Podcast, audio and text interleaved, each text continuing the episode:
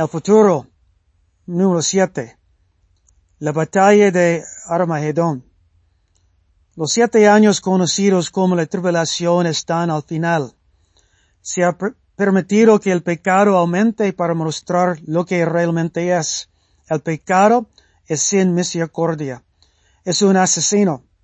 Alrededor de la mitad de la población mundial ha muerto en esta gran tribulación. Quizás más de la mitad. El Evangelio del Reino de Dios ha sido predicado a todo el mundo. La gente ha tomado sus decisiones. Los sellos, las trompetas y las copas de los juicios de Dios han caído sobre la tierra. Bueno, excepto los dos últimos. Apocalipsis capítulo 16, sus versículos 12 a 16, describen estos juicios finales en la tribulación. Un juicio hará secar al gran río Eufrates se convertirá en una carretera para que los ejércitos de países de Asia viajen más cerca de Israel para destruir a Israel. Una razón por la que Israel es odiado es porque son descendientes de Abraham, a quien Dios eligió ser su propio pueblo especial aquí en la tierra. Satanás odia a Dios Así que también odia a Israel.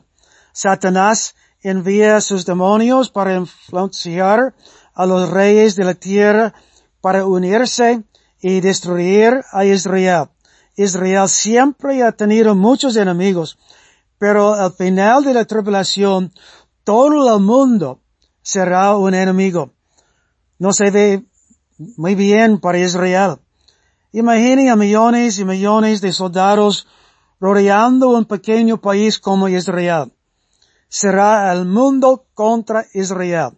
No tendrá la oportunidad de sobrevivir a menos que llegue ayuda. Entonces, ¿quién cree usted que los ayudará esta vez? Apocalipsis 16, versículo 14 dice que los ejércitos están reunidos para la batalla de ese gran día de Dios Todopoderoso. La batalla será el mundo contra Dios, no el mundo contra Israel. Imagine que está viviendo en Israel con tantos enemigos listos para destruirle. Usted mira hacia el norte, hacia el este y hacia el sur. Hay ejércitos de tantos países millones de soldados.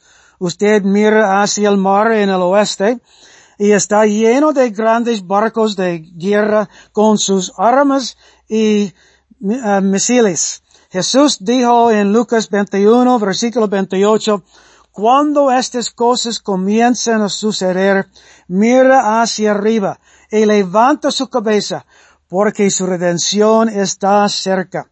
Mientras los ejércitos se reúnen alrededor de Israel, Dios está haciendo su movimiento en el cielo. Mira hacia arriba. Dios dijo, Lucas 21, 27 dice, entonces verán al Hijo del Hombre, Jesús, que vendrá en una nube con poder y gran gloria. El mismo Mesías que Israel crucificó en una cruz está regresando a la tierra. Apocalipsis 19 da más detalles. Por favor, léelo. Cristo también tiene un ejército. Los cristianos de hoy volverán con él del cielo. Pero querido cristiano, no se preocupe. No tendrá que pelear. La batalla ya ha sido ganada. Los ejércitos marchan hacia Israel.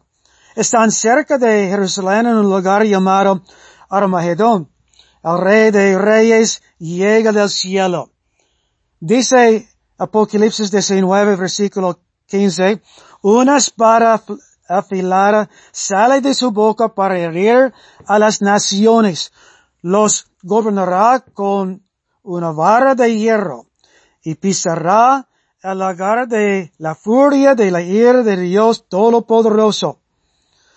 Los ejércitos serán como montañas de uvas. El Mesías de Israel los pisará y los aplastará. Dice Apocalipsis 14, versículo 20, que la sangre correrá por más de 300 kilómetros a través de ese lugar llamado Armagedón y será tan profundo como el cuello de los caballos.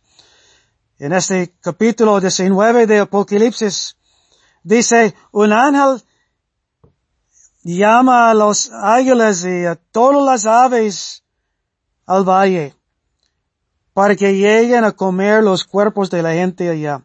Prefiero no describirlo.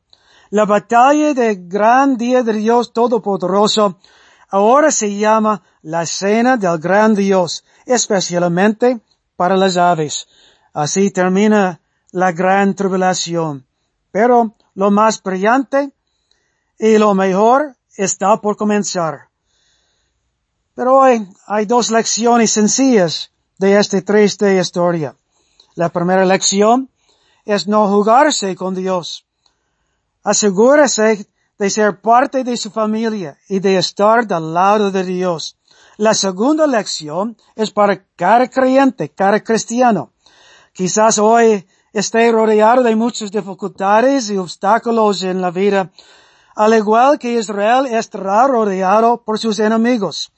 Tal vez ha habido una muerte, una pérdida en la familia, quizás problemas financieros, quizás su enemigo es, es que cree usted que Dios no ha contestado sus oraciones. Estimado creyente, mira hacia arriba. El Rey de Gloria quiere ayudar. El salmista registró su experiencia así. Este hombre clamó y le oyó Jehová y lo libró de todas sus angustias. Clame al Señor hoy. Él quisiera escuchar de usted. ¿Tiene su número?